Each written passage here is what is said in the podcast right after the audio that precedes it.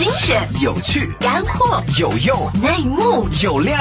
商业有味道，听我大不同。考 FM 虎嗅电台。大家好，这里是虎嗅电台，我是婉儿，欢迎收听。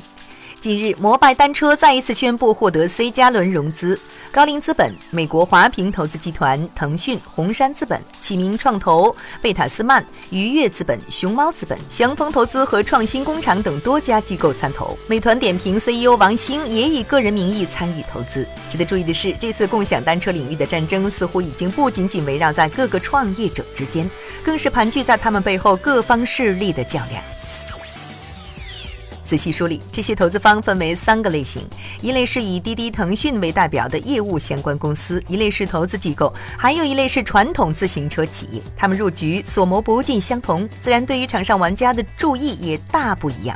作为出行领域的早期玩家，滴滴的入局似乎并不令人惊讶，意图也显而易见。而无论如何，在新业务的前期拓展中，流量便意味着市场份额。因此，在摩拜新一轮融资的队列中，出现了腾讯的身影。值得玩味的是，腾讯曾经也是滴滴的大股东，在股权日益被稀释后，腾讯此次选择站在了滴滴的对立面。其实，在众多投资方中，自行车品牌企业的入场也极具看点。多年的行业沉淀以及对市场天然的嗅觉，使得他们也开始杀入这场角逐中。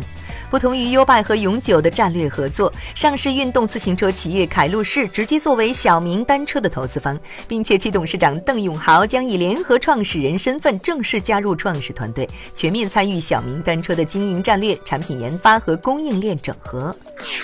对比背后站着滴滴和腾讯等流量大咖的 OFO 和摩拜来说，小明单车在对流量的获取上成劣势，并且入局时间较晚，也使其在运营管理方面慢人一步。启明创头的黄佩华在接受媒体采访时表示，像摩拜拥有的这种单车设计、市场运营等能力都是无形的门槛。摩拜团队已经运营了将近一年的时间，在成本控制、车辆管理上都积累了一定的经验。新入局者想要分一杯羹，需要面临很大的挑战。除此之外，有业内人士称，邓永豪一早便开始在内部孵化独立共享单车项目，可见凯路士对这业务的重视程度很高。而邓永豪作为小明单车的联合创始人，不管在未来的发展策略还是运营管理上，都将拥有很大程度的掌控权。这个传统自行车品牌的领导人可以帮助小明单车在对手强劲的新兴领域内立足吗？结果还有待观察。可以预见的是，入局者带着各自的盘算而来，共享单车领域在未来的几个月里战况将更激烈。好了，以上就是我们今天节目的全部内容，欢迎订阅收听，下期见。个性化商业资讯平台，考拉 FM 虎嗅电台。